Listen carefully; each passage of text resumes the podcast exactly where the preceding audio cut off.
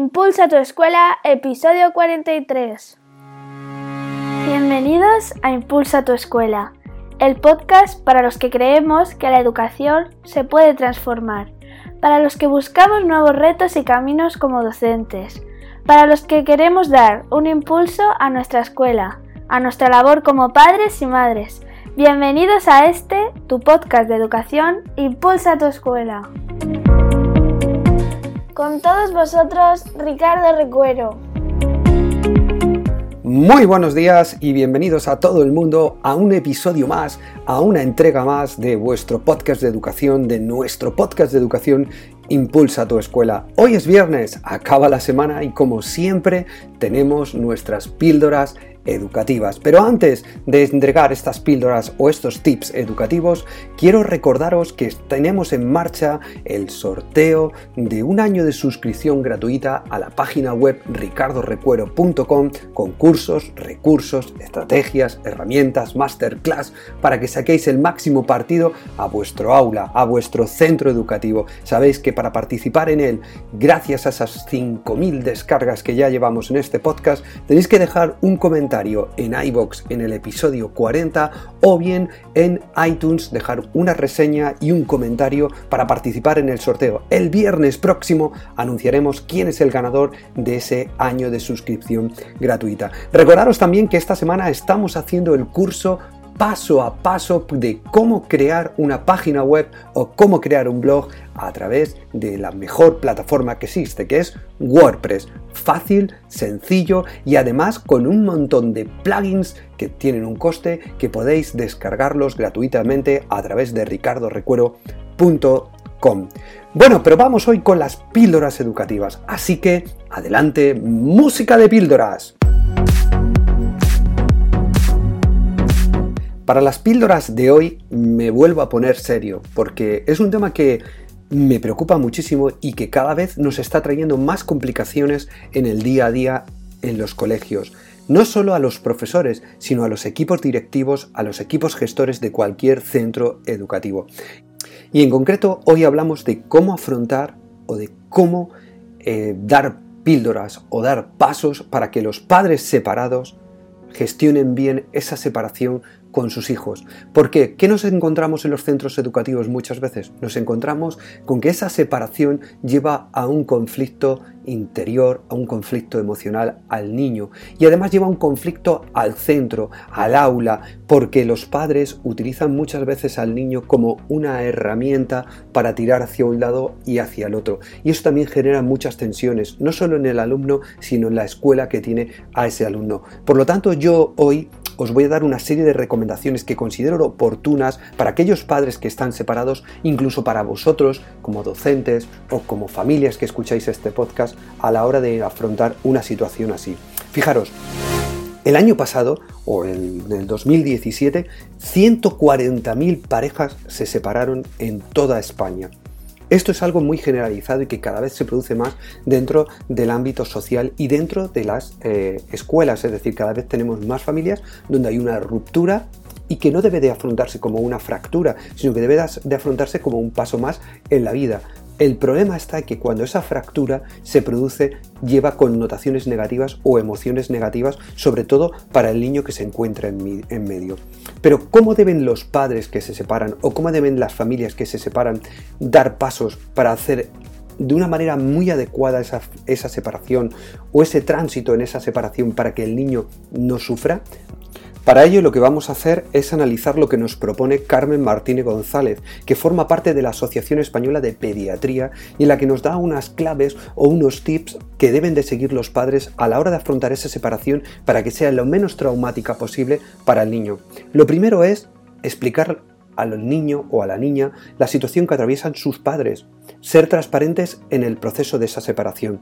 Es decir, conviene dialogar con los niños, explicarles, aclararles las dudas, evitar los malos entendidos sobre ese proceso de ruptura, de, ese proceso de ruptura de convivencia entre los padres.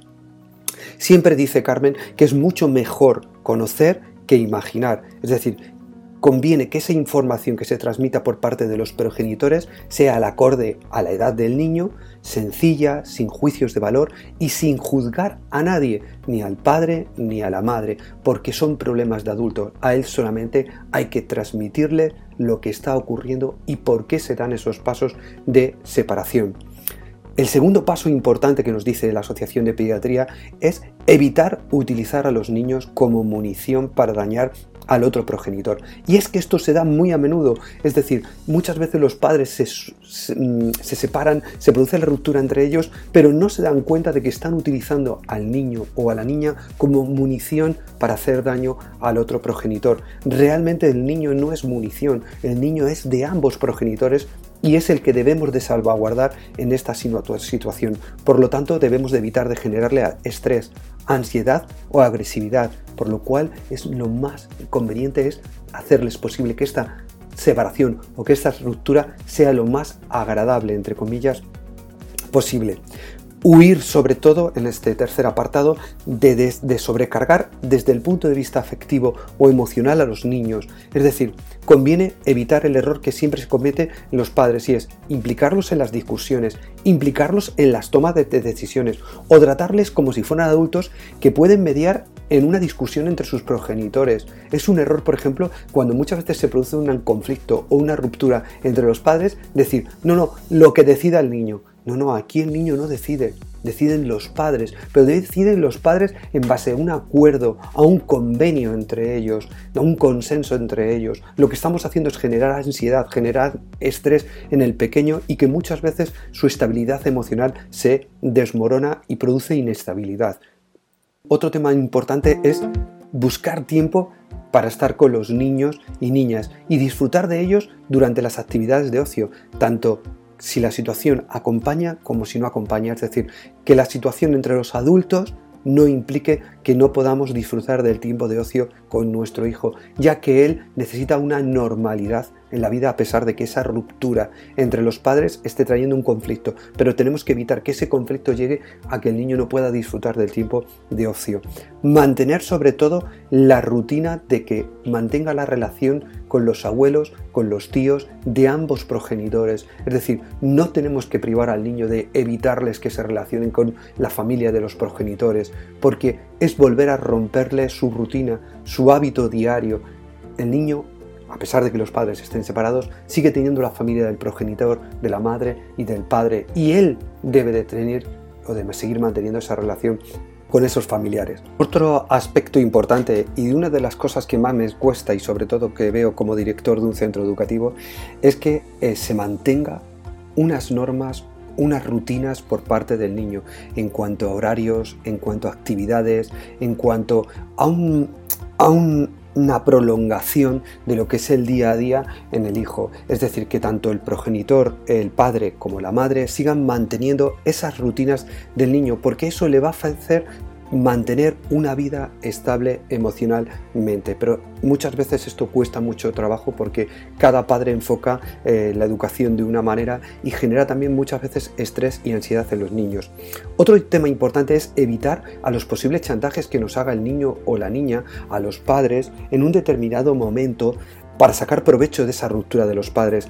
No debemos de consentir que el niño o la niña nos hagan un chantaje para sacar eh, provecho de esa ruptura que tienen los padres. Por otro lado, también es importante considerar que el niño tiene una capacidad de resiliencia enorme, es decir, que es capaz de adaptarse y de superar los reverses de la vida y que no todos los niños se toman de manera traumática la separación de los padres o la mala convivencia por parte de los padres.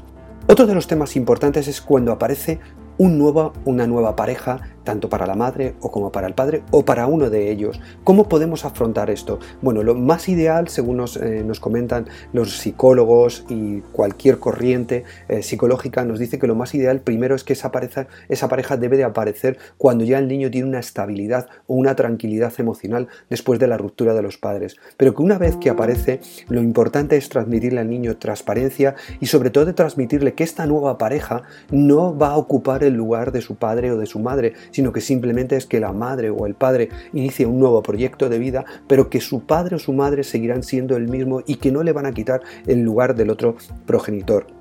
Pero os comentaba antes, es recomendable que siempre siempre se debe de esperar a que haya una estabilidad emocional por parte del niño tras esa bruta o esa ruptura que se produce por parte de eh, los progenitores en este proceso de separación. Por último, tenemos que pensar que las diferencias entre los adultos pueden ser enormes, pero que al final tenemos un puente de unión que es nuestro hijo o nuestra hija y que por lo tanto él se merece toda nuestra atención, todo nuestro cariño y todo nuestro amor y todo nuestro esfuerzo para que esté bien emocionalmente y no se sienta parte de una lucha entre adultos en la que él no forma parte ya que él debe de continuar su vida queriendo a su padre, queriendo a su madre, pero no en ningún momento como una herramienta que utilicen ambos para hacer daño al otro progenitor.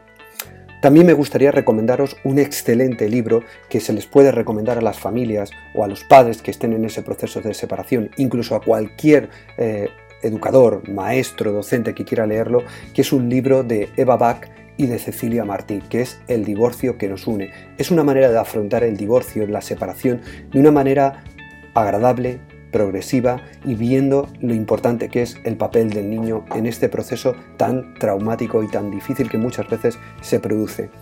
Como docentes, nuestra labor en estas situaciones es intentar hacer una mediación desde el cariño, intentar hacerles ver a ambos progenitores lo importante que es su hijo y que bajo ningún concepto su hijo es una herramienta que puedan utilizar para hacerse daño y que siempre, siempre el niño es el que está en mitad de esa lucha y que siempre es el niño el que emocionalmente va a sufrir daños. Por lo tanto es muy importante que hagamos ver a esos padres que la situación de ruptura entre ambos debe de afectarles a nivel adultos, pero que deben de llegar a mínimos acuerdos para que el niño esté lo mejor posible y lo más estable posible. Hasta aquí las píldoras educativas de hoy. Espero que os haya gustado Creo que era un tema que teníamos que tratar, es un tema en el que nos teníamos que poner serio. Dentro de muy poco tendremos una entrevista en la que hablaremos largo y tendido sobre el proceso de separación de los padres y cómo afecta a los niños. Pero espero que estas pinceladas, estos pequeños tips, os ayuden a afrontar o a tratar de mediar con aquellos padres que tengáis dentro de las aulas, o aquel padre o madre o familiar que estéis escuchando y que estéis en este proceso, os ayude también a daros cuenta de lo difícil que es gestionar este proceso pero sobre todo lo más importante es que debemos de salvaguardar al niño o a la niña del mismo. Nos vemos el próximo lunes con una nueva entrega del monográfico de comunicación efectiva que estábamos llevando a cabo. Este lunes, si lo recordáis, estuvimos hablando del lado oscuro de las palabras. Pues bien, el lunes vamos a hablar de cómo entrenar el lenguaje positivo, de ejercicios para llevar a cabo una comunicación efectiva desde el punto de vista positivo. Así que no os lo perdáis porque va a estar súper interesante. Hasta entonces, solamente os deseo un buen viernes, un feliz fin de semana y nos vemos el lunes. ¡Chao!